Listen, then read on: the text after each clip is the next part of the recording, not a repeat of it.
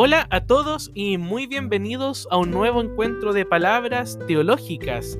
Soy Juan Pablo Espinosa Arce y para mí es un gusto darles la más cordial bienvenida a este su espacio, su casa de reflexiones, sus palabras teológicas. Sean todos y todas muy bienvenidos a este programa especial. Estamos celebrando un año de palabras teológicas fue el 2 de julio del año 2020 cuando lancé este canal de podcast titulado Palabras Teológicas, con el primer podcast que llevó por título Teología en y de la incertidumbre. Ha sido un año de muchas reflexiones, de muchas ideas, de mucha música, de lunes tras lunes poder acompañarles con este espacio, con estas intuiciones, con estas modulaciones que voy pensando, que voy leyendo, que voy comunicando tanto en este espacio como en las clases. Qué alegría es poder celebrar con ustedes un año de este programa, de este podcast titulado Palabras Teológicas. Y palabras teológicas que, como siempre, yo les invito a que puedan revisar todos los capítulos en nuestra cuenta de Spotify. Tú puedes buscar en Spotify palabras teológicas y ahí van a aparecer todos los espacios, todos los lunes, todos los episodios de este canal, de este tu canal de podcast, porque este es un, es un espacio donde todos estamos invitados a poder aprender a poder ofrecer intuiciones. Como siempre les digo, cuéntenme de qué les gustaría que yo pudiera reflexionar lunes tras lunes. Este espacio que ha ido surcando distintos momentos, distintas temáticas, distintas intuiciones. Feliz cumpleaños, palabras teológicas. Para mí, como Juan Pablo, como esta voz que va acompañando es sin duda un tiempo de mucha riqueza. La preparación del podcast, la planificación de los contenidos, la elección de la canción, son sin duda esas importantes claves que van dando un preámbulo a lo que ustedes pueden escuchar y que como les digo pueden buscar en Spotify con el título Palabras Teológicas y ahí van a poder tener todos los episodios de nuestro podcast. Y también les cuento que Palabras Teológicas se puede buscar por los correos de Gmail. Si uno va al correo, va a encontrar cerca de este círculo donde están las iniciales del nombre del propietario del, del correo o donde está la foto, hay nueve puntitos. Y si uno va bajando en los puntitos, va a encontrar una sección que se llama Podcast. Y al presionar esos Google Podcasts, o también lo puedes buscar por podcast.google.com, y si colocas palabras teológicas, también van a aparecer palabras teológicas, porque esta plataforma de Anchor, donde yo grabo estas reflexiones, permite poder linkear o vincular la grabación con otras plataformas. Hechos los avisos económicos, vamos con el último de los encuentros de este ciclo de Poéticas de la Vida Humana. Poéticas de la Vida Humana nos llevó los días lunes del mes de junio a pensar de qué manera la poesía era una inteligencia tan importante, entendiendo inteligencia como una forma de mirar la realidad, de entenderla, de comprenderla, de darle una palabra, una inteligencia que nos permite estar en el mundo. Escuchando a Raúl Zurita, un gran poeta chileno, él recuerda que uno de los mitos originarios dice que el cielo y la tierra se dividen y que en ese espacio de división aparece la palabra, aparece el lenguaje y aparece la poesía, como ese intento de poder vincular aquello que se había separado. Qué maravillosas son las palabras y por eso yo titulé Palabras Teológicas este espacio porque la teología, que en sí misma es un logos, teologos, es la palabra sobre Dios, es la modulación, o más bien es el intento de modulación en torno a la experiencia de Dios, posee esa riqueza de unir, de vincularnos, de socializar. Somos en el lenguaje. Martin Heidegger, el filósofo del siglo XX, de comienzo del siglo XX, dice que vivimos en la morada del lenguaje. El lenguaje es una casa, es un espacio donde convivimos, donde estamos y donde también nos vamos relacionando y tratando también de explicitar a través de determinadas palabras, y en este caso palabras poéticas, aquello que somos cada uno de nosotros. Ese espacio poético de la intimidad que se va comunicando, esa interpelación que recibimos cada uno de nosotros y que a través de la poesía podemos ir compartiendo. Vamos entonces con el último episodio de Poéticas de la Vida Humana, de este ciclo que hemos tenido durante el mes de junio.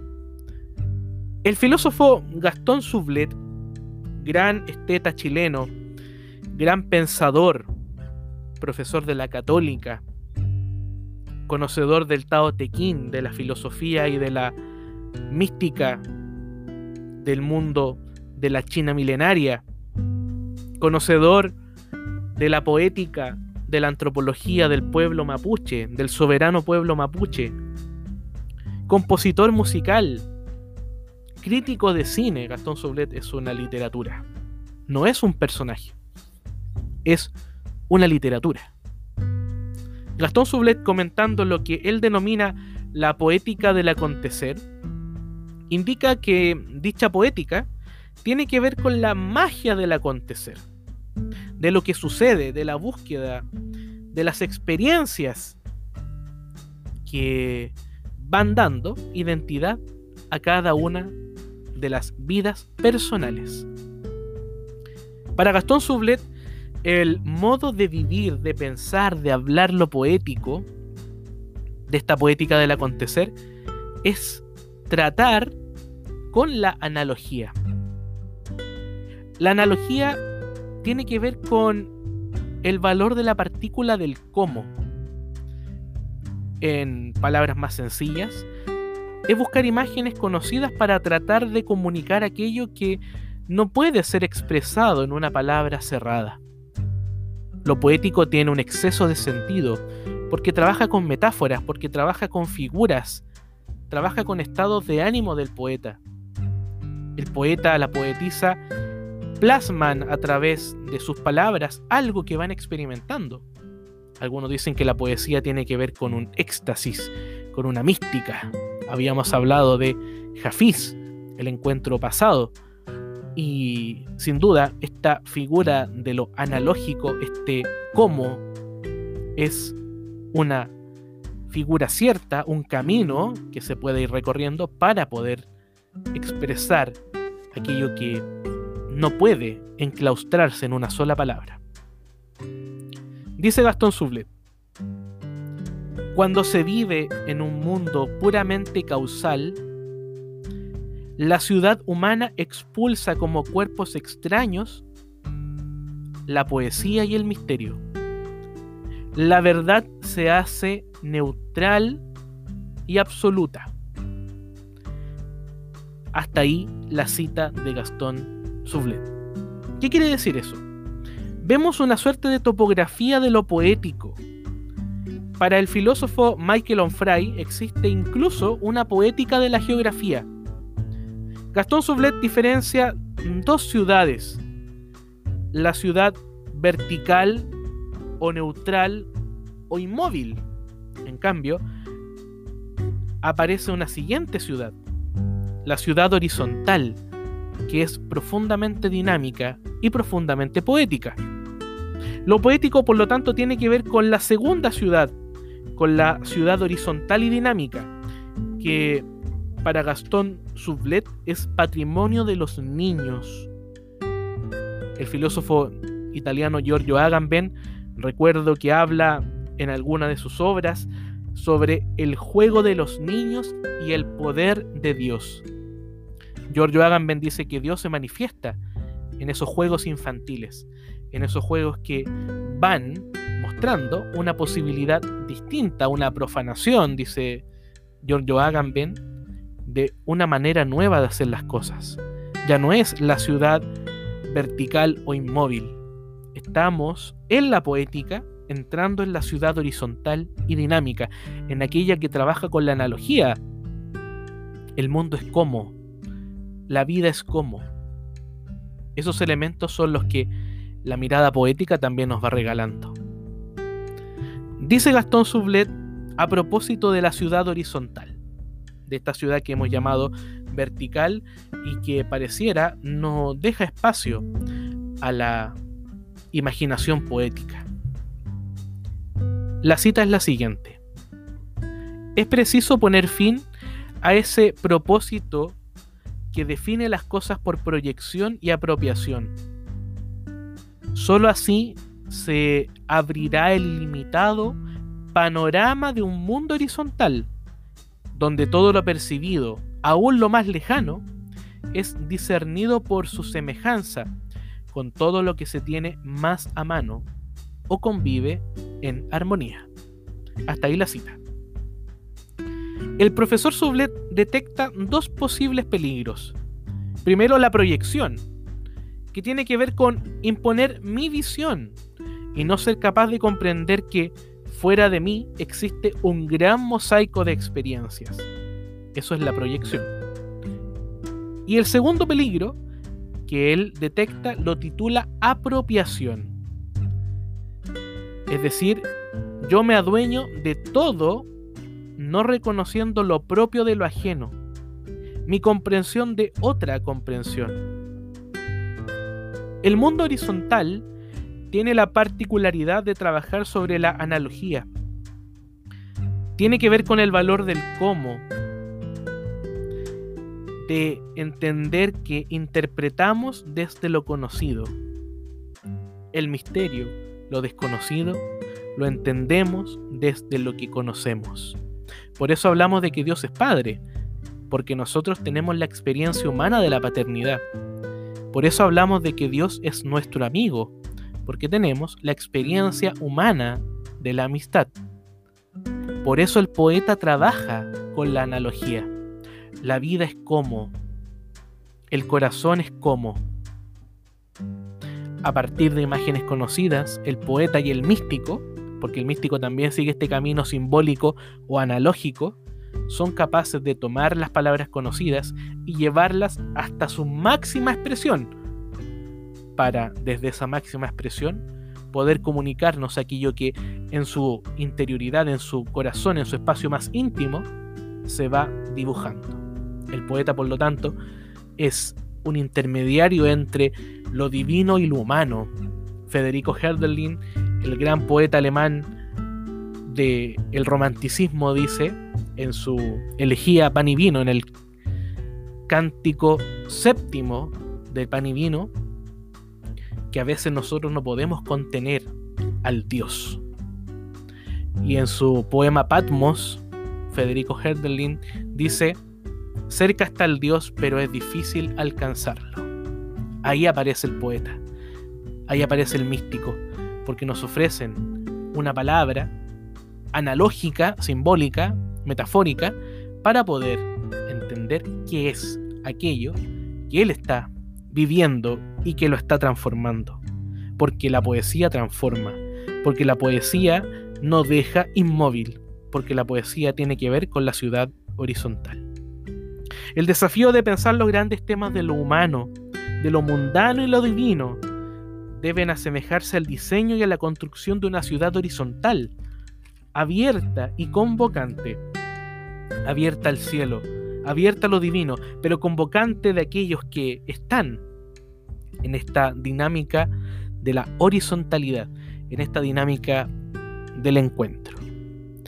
Y como este episodio de Palabras Teológicas está también celebrando el primer año de este podcast, y como hemos hablado en junio de las poéticas de la vida humana, yo también he intentado construir algún verso poético. Y quisiera regalarles tres versos que durante esta primera mitad del año en distintos momentos he ido escribiendo. No les he puesto nombre, tienen un número romano. Por lo tanto, cuando yo hable del poema, voy a decir el número que le corresponde, que en realidad es un número aleatorio por el orden en el, que aparecieron, pero es también una, ha sido una posibilidad muy sugerente de pensar poéticamente, de encontrar esa secreta poesía que habita en todo, como dice Eugen Driwerman, descubrir la poesía que habita en todos, porque habitamos en lo poético. Así que este regalo de estos tres poemas, escritos por, por mí, por Juan Pablo, es también un regalo para ustedes, para todos aquellos que durante este año han acompañado estas palabras teológicas y que desde aquí también vamos caminando hacia este segundo año. Para ustedes con cariño, estos tres poemas. Estupor, sorpresa, intriga, Solo quien es capaz de sorpresa se deja habitar por lo inabarcable del misterio. No mirar como un analítico, contemplar como quien aprende todo de nuevo. En la profunda fosa del no poder capturar, enterrar el poder, el poseer, dejarse asombrar por el asombro. La fosa abierta, donde corre el agua subterránea de las historias, de las historias contadas alrededor del fuego milenario. Dejarse mover por el suave susurro del aire. ¿Cómo no ser invitado a partir de nuevo? ¿Dónde enterrar lo vivo que no deja de fecundar? Incluso en la tumba hay una flor que colorea lo inerte. Color resucitado, resurrección del color. Ese fue el poema 1. Vamos con el segundo poema. Este poema es el número 4. La mesa de Jesús, la mesa familiar, la mesa del pan, del pan recalentado en el tostador, entre la leche y el té, la mantequilla y lo que pueda haber, esa es la mesa de Jesús. Pan, historia, sueños, esperanzas. La mesa de Jesús que resiste a encerrarse en el templo físico, porque la mesa de Jesús está en todos y todas los que quieren partir el pan, los que quieren acompañar y dejarse acompañar. La mesa de Jesús está en medio de un bosque de hojas rojas, de ramas secas y verdes, está en la calle de cada pueblo, en la cocina de cada casa, en medio de todo y en todos. La mesa de Jesús es profética, santa, liberadora, amante, erótica, poética. La mesa de Jesús es la vida. Ese fue el poema 4. Y vamos con el último poema de regalo en este primer año de palabras teológicas. Es el poema 8. Levántate. Levántate de todo aquello que te impide caminar, de todo aquello que te deshumaniza, de todo aquello que te hace egoísta, de todo aquello que te impide ser libre. Libre para amar, libre para soñar, libre para dar, libre para escribir una nueva historia, historia con colores, con sabores y aromas, aromas de flores recién aparecidas, de comida recién preparada, de vino recién descorchado. Levántate en un éxtasis de baile, de canto, de deseos, de sueños, de pasado, presente y futuro. Levántate en el baile de la memoria, de la risa contagiosa, del abrazo del amor fecundo y fecundado, del poner tus pies en la calle, en cualquier calle de cualquier lugar, de lugares llenos de imágenes, sonidos, de esa santa algarabía llena de poesía. Levántate, levántate, levántate. Ese fue el poema 8. Este fue un regalo durante que durante este primer tiempo del año he ido pensando, meditando, experimentando y que también se los regalo en este primer año de palabras teológicas. Y como palabras teológicas siempre tienen buena música, nos vamos con la canción para este encuentro. Nos vamos con Iyapu y Un poco de mi vida, la canción de los jóvenes pendientes, como dice esta agrupación chilena, Iyapu, que nos regala un poco de mi vida en su álbum En estos días de 1993. Lo dejo entonces con Iyapu y un poco de mi vida. Ya a la vuelta, sorpresa en palabras teológicas.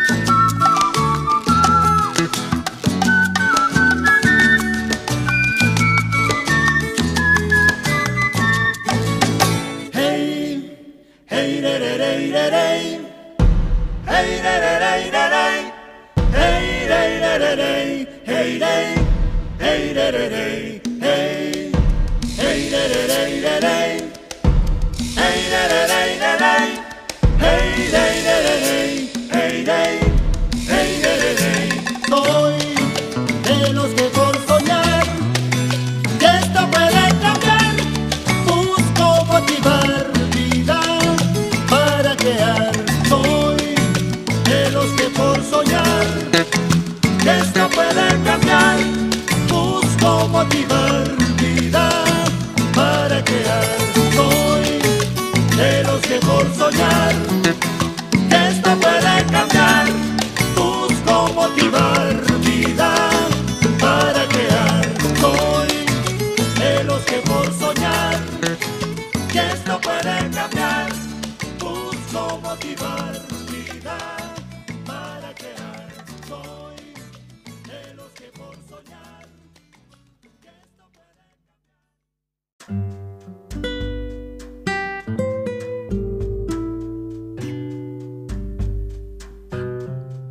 Ahí teníamos a Yapu con un poco de mi vida, la canción de los jóvenes pendientes, como dice esta agrupación cuando interpreta en vivo esta hermosa composición. Lo que voy a contar en este día es nada más un poco de mi vida. Soy hijo de este tiempo. Y he elegido esta canción también como una suerte de manifiesto la vida de cada uno es algo que se va contando, que se va cantando. Raúl Zurita, recuerdo que dice, no podemos vivir sin un sueño, sin algo que contarnos, sin un cuento. Necesitamos el cuento, necesitamos la palabra. Y hay sorpresas en estas palabras teológicas también. Si ustedes se acuerdan, la semana pasada invité a dos estudiantes a contarnos sus propias palabras, sus propios cuentos, sus propias canciones. En este trabajo que hice con alumnos de una de las universidades donde trabajo, de crear podcasts, de crear relatos. Y hoy nos vamos con los segundos, segundos relatos y podcasts. Vamos a escuchar en primer lugar a Antonia Mauriciano, quien estudia periodismo en la Universidad Católica. Bienvenida Antonia a Palabras Teológicas y muchas gracias por contarnos también esos sueños, esas palabras que tu vida va albergando y que hoy también nos cuentas. Lo dejo entonces con Antonia Mauriciano en Palabras Teológicas.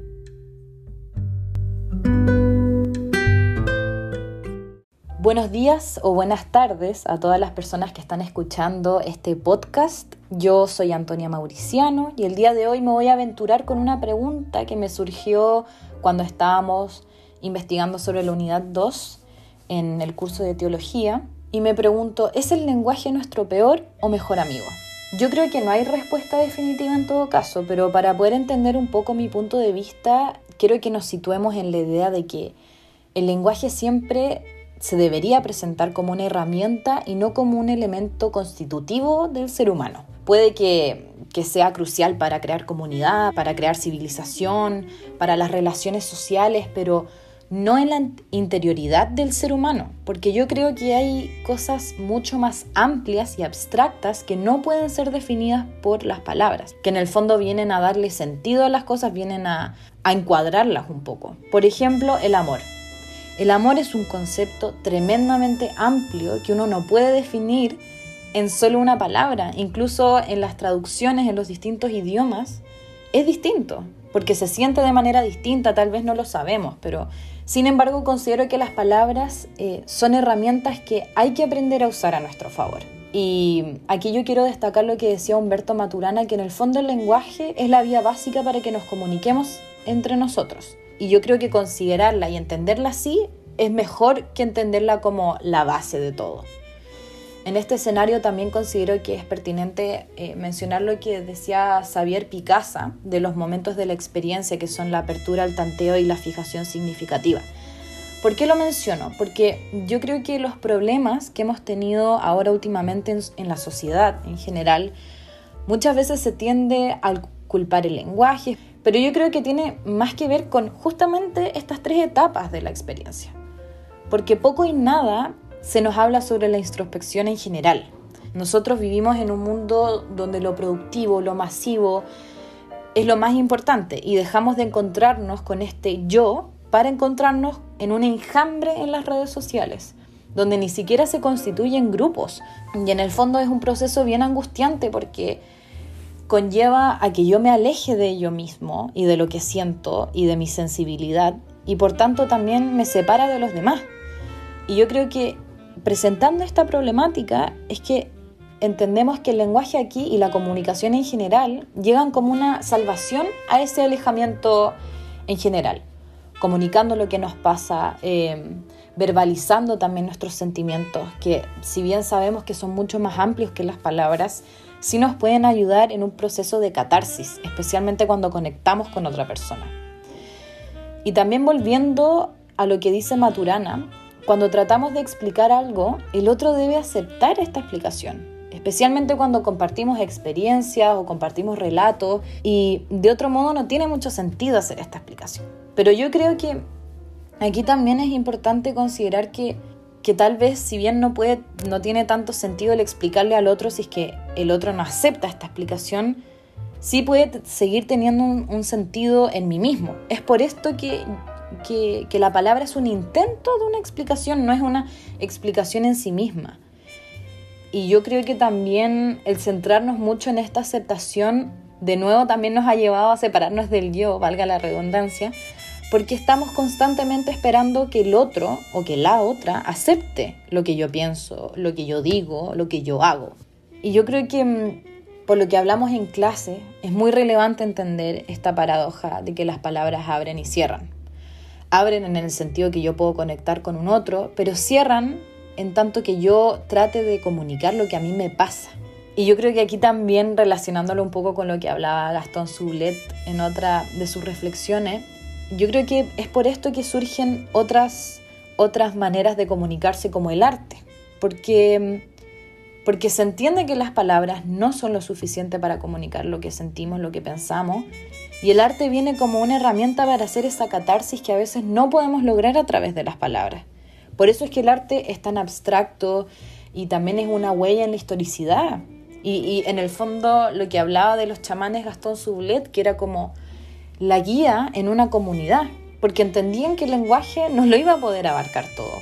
Obviamente cuando yo hablo de un lápiz y quiero que el otro entienda, oye, te estoy pasando este lápiz, es relevante la palabra, pero no cuando hablamos de lo que yo siento cuando me enamoro, lo que yo siento cuando pienso en Dios, lo que yo siento cuando siento frustración. Y yo creo que ese es el problema, pretender que las palabras pueden encerrarlo todo y que nos limiten.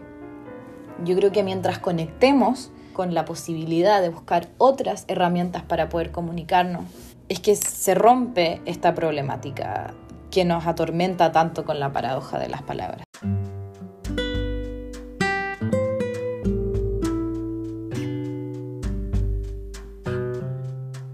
Ahí teníamos el podcast de Antonia Mauriciano, estudiante de periodismo de la Universidad Católica.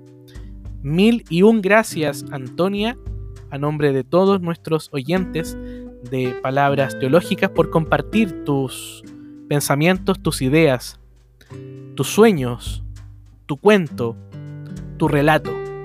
Gracias Antonia Mauriciano. Y ahora nos vamos con el segundo podcast. Los dejo con Sofía Bordillo, estudiante de Agronomía e Ingeniería Forestal de la Universidad Católica, quien también en este encuentro de palabras teológicas nos regala sus propias reflexiones. Lo dejo entonces con Sofía Bordillo en Palabras Teológicas.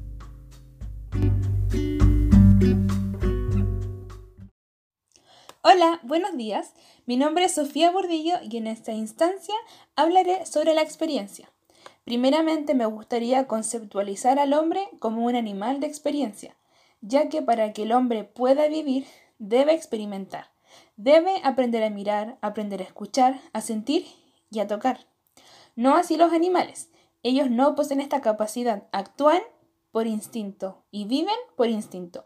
Esta es la primera cualidad que nos diferencia de ellos. La experiencia posee elementos, podríamos llamarlos también etapas, las cuales inician con una apertura, una capacitación para descubrir el mundo como algo diferente, que puede ser moldeado y aprendido. Según Peter Berger, es una superación estructural de lo instintivo y la apertura hacia una nueva forma de contacto con la realidad, lo que convierte al hombre en un animal de experiencia. La segunda etapa vendría siendo la del tanteo, donde surge este espacio ilimitado donde el hombre se desarrolla, donde crea su camino con un montón de posibilidades y direcciones.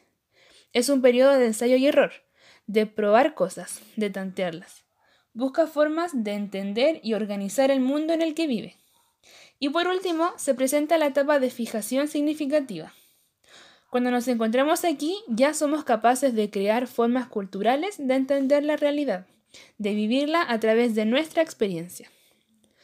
Todas estas formas culturales salen del plano del instinto e impone una forma de interpretar la vida. Con una forma específica de actuar frente a los hechos que nos acontecen.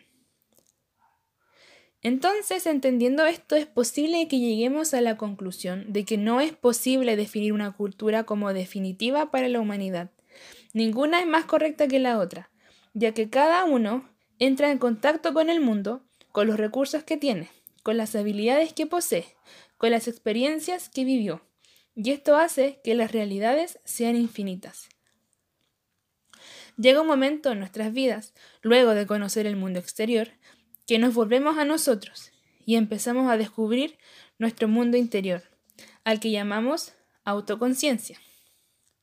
Este sería el segundo factor que nos diferencia de los animales.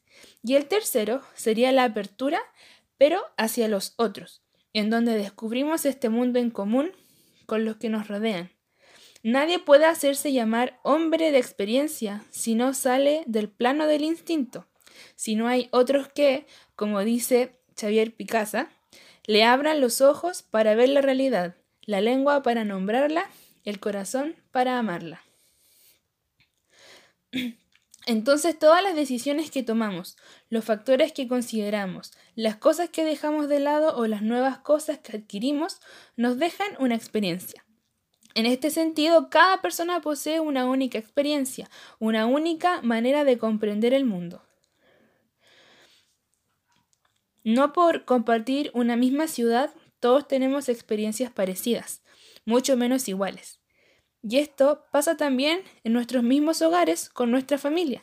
Las opiniones, las reacciones, las actitudes varían en cada persona. Muchas veces las experiencias por las que atravesamos no son las mejores. Muchas veces son errores que nos marcan, duelen y, pero de igual manera, nos enseñan. Y de esos son los que debemos tomarnos para continuar con la vida. Escuchando consejos de los otros, interactuando con nuestro exterior y preocupándonos siempre de ir conociendo nuestro interior. Pero ¿son todas las personas capaces de entender esto? No hay que generalizar y asegurar que todos podemos poner en práctica esto de comprender que hay distintas realidades. Porque hay personas que se cierran en su mundo, que no son capaces de abrirse al exterior y piensan que todo el mundo tiene los mismos problemas que ellos. Gente que generaliza su experiencia para con todo el mundo. Por ejemplo, no podemos exigirle a alguien que confíe en nosotros cuando a esa persona le han mentido muchas veces durante su vida. Todo esto se resume al problema de la falta de empatía y alto individualismo de la actual sociedad. Los invito a practicar el ponerse en el lugar de los demás, aconsejar a las personas que deben aceptar que todos poseemos distintas experiencias que hacen que nuestras realidades sean distintas y que por lo tanto nuestra cultura sea distinta. Podríamos resolver muchos problemas que hoy nos dificultan la buena convivencia entre los distintos agentes que componen la sociedad.